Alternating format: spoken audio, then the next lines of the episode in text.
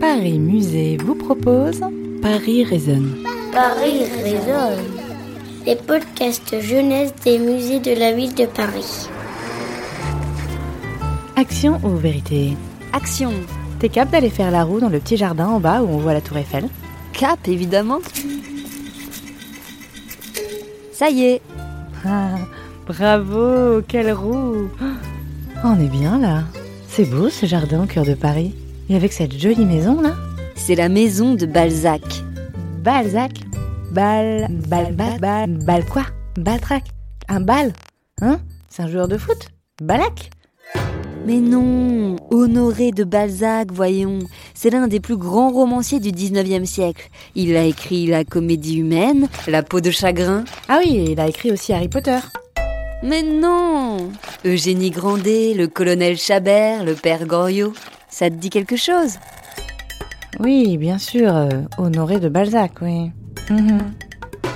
Et là, cette maison en plein 16e arrondissement de Paris, c'était chez lui entre 1840 et 1847. Il l'appelait la cabane de Passy. La cabane Mais on n'est pas dans la forêt, ni dans un jardin. Tu ne crois pas si bien dire. À l'époque, au 19e siècle, le village de Passy, c'était encore un village en pleine campagne. Ah, une bien jolie cabane de village en plein Paris. Tu m'y emmènes J'entends quelqu'un dans la pièce à côté. Quelqu'un écrit. Oh, c'est peut-être Monsieur de Balzac en personne. Hmm, Et on dirait qu'il boit du café. Je le sens d'ici. Oh, chut. Il parle à voix haute. Écoutons-le. À compter du moment où vous recevrez cette lettre, écrivez-moi à l'adresse suivante. Monsieur de Brogniol, rue Basse, numéro 19, à Passy, près de Paris. Je suis là, caché pour quelque temps. Il m'a fallu déménager très lestement et me fourrer là où je suis. Ah, dommage. C'est pas Monsieur Honoré de Balzac finalement, c'est un certain Monsieur de Brognol. Lettre à Madame Anska, 2 décembre 1839, signé Honoré de Balzac. Mais si, c'est lui Bah, je comprends pas. C'est que c'est sous une identité cachée qu'Honoré de Balzac habite là, dans la maison de Passy.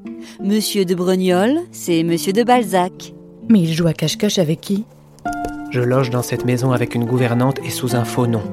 Là, mes créanciers ne sauraient me trouver. Et s'il le faut, je peux m'enfuir, car il y a un escalier dérobé qui mène à la ruelle en contrebas. Ah, Balzac a de sérieuses dettes. Il doit de l'argent à beaucoup de gens. Les créanciers. Monsieur Honoré de Balzac, c'est un sacré personnage.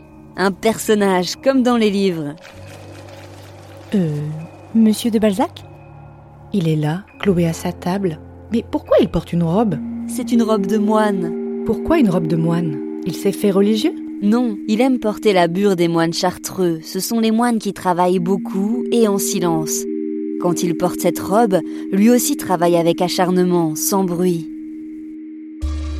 Dis là, cette sculpture, c'est Balzac Il pose en robe de chambre.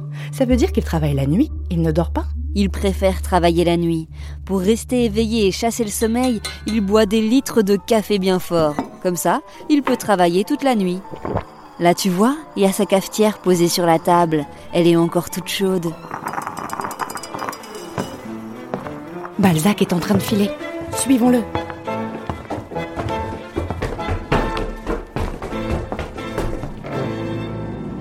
Regarde-le. Il s'est retiré dans son bureau. Son bureau, c'est son cabinet de travail, son refuge. Ça veut dire que cette maison ne dort jamais, elle non plus. Et regarde cette table sur laquelle il écrit sans cesse. Elle est recouverte de marques. On devine les traces de la plume de l'écrivain dans son bois. Et là où le bois est tout lisse, son coude qui va et qui vient sur les pages. Cette table vit au même rythme que Balzac. Et toutes ces traces que l'on voit dans le bois, ce sont les traces de ses travaux, de ses envies, de ses espoirs. C'est assis à cette table que j'ai imaginé le titre de la comédie humaine. La comédie humaine C'est quoi? Une série? Une comédie? C'est une série de livres. Ça parle des gens qui se croisent dans la société du 19e siècle. Balzac veut analyser les rapports sociaux, comprendre les relations entre deux personnes, qui elles sont, où elles habitent, quelles sont leurs habitudes, si elles sont riches, pauvres, comment elles se sont rencontrées, quel est leur métier, comment elles s'habillent, d'où elles sont originaires géographiquement. Ah oui Et comme ça, il peut vraiment décrire son époque. Quand on le lit, c'est comme si on faisait un voyage dans le temps. Et ça peut nous servir à nous pour penser le monde d'aujourd'hui. Exactement. Il faut se nourrir et apprendre de ce qui a été fait, c'est important. C'est à toi qu'il parle, c'est à nous qu'il s'adresse, les générations futures. Car quelle que soit l'époque, les traits des caractères humains restent les mêmes. Même si aujourd'hui on a Internet, des avions à grande vitesse, nous ne sommes pas si différents de nos ancêtres. Nous pouvons être heureux, tristes, joyeux, conquérants, timides, méchants, généreux. En entendant ces gens, je pouvais épouser leur vie. Je marchais les pieds dans leurs souliers percés. Leurs désirs, leurs besoins, tout passait dans mon âme, ou mon âme passait dans la leur. Balzac voit au plus profond des êtres. Waouh, ça a l'air fascinant. Dans ses romans, tu feras la connaissance de Vautrin. C'est un drôle de personnage que l'on retrouve dans plein de livres. C'est un forçat, inspiré par un personnage historique, Vidocq, un célèbre homme français du 19e siècle avec une vie mouvementée. Il fut délinquant, prisonnier, puis policier. Dans les pages de Balzac, on peut suivre l'évolution de Vautrin. Il apparaît sous des noms différents. Balzac est très attaché à ce personnage. Dans la comédie humaine, imagine, il y a plus de 2500 personnages. Ça représente plus de 90 ouvrages. Des romans, des nouvelles, des contes, des essais de plein de genres différents, réalistes, romantiques, fantastiques ou philosophiques. Des textes où imagination et réalité se côtoient sur le même plan. Magie. Oh La magie s'annonce. Où est-elle? Ah, elle est là. Regarde, cette longue tige en bois ornée d'un pommeau d'or et de pierres précieuses. Ça doit être une baguette magique, ça. Non, c'est la canne de Balzac. C'est une mode à l'époque. Les hommes avaient des cannes. Elle est magnifique. Les pierres sont des turquoises. Waouh Elle a vraiment l'air extraordinaire, sa canne. Vous ne croyez pas si bien dire. Et si je vous disais que j'ai une canne fée, qui lance des chevaux, fait éclore des palais, crache des diamants? Ne vous en étonnez pas, mes jeunes amis, et riez avec moi.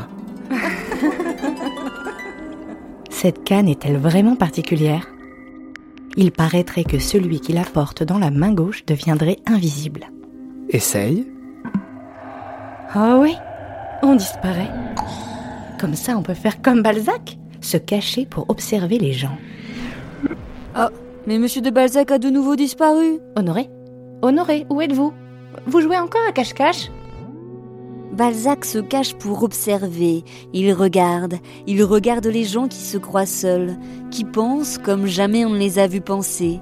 Il observe les génies qu'il surprend au saut du lit, des sentiments en robe de chambre, des vanités en pantoufles, des fureurs en casquette, des désespoirs en camisole, et puis il vous met tout cela dans un livre. Monsieur de Balzac ne réapparaît pas. Mais il reste devant nous sa maison qui contient toutes ses histoires. Histoires qu'il a glissées dans les livres et son histoire personnelle aussi qui s'est glissée dans les recoins de sa maison.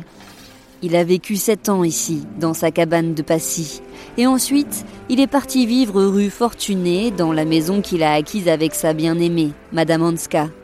Ah, il y a une autre maison à Paris aussi qu'on peut visiter? Non, la maison de Passy est le seul logis parisien de Balzac qui existe encore aujourd'hui, presque 200 ans plus tard. Mais par contre, il a donné son nom à sa dernière adresse. La rue Fortuné s'appelle aujourd'hui la rue Balzac Exact. Bah oui.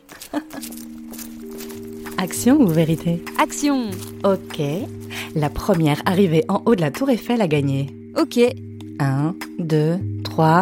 Partez Paris résonne. À la maison de Balzac. Un podcast Paris Musée réalisé avec Pauline Coppen, Elsa Denac. Grégoire le Prince Ringuet. Ça vous a plu? Découvrez les autres musées à travers Paris résonne.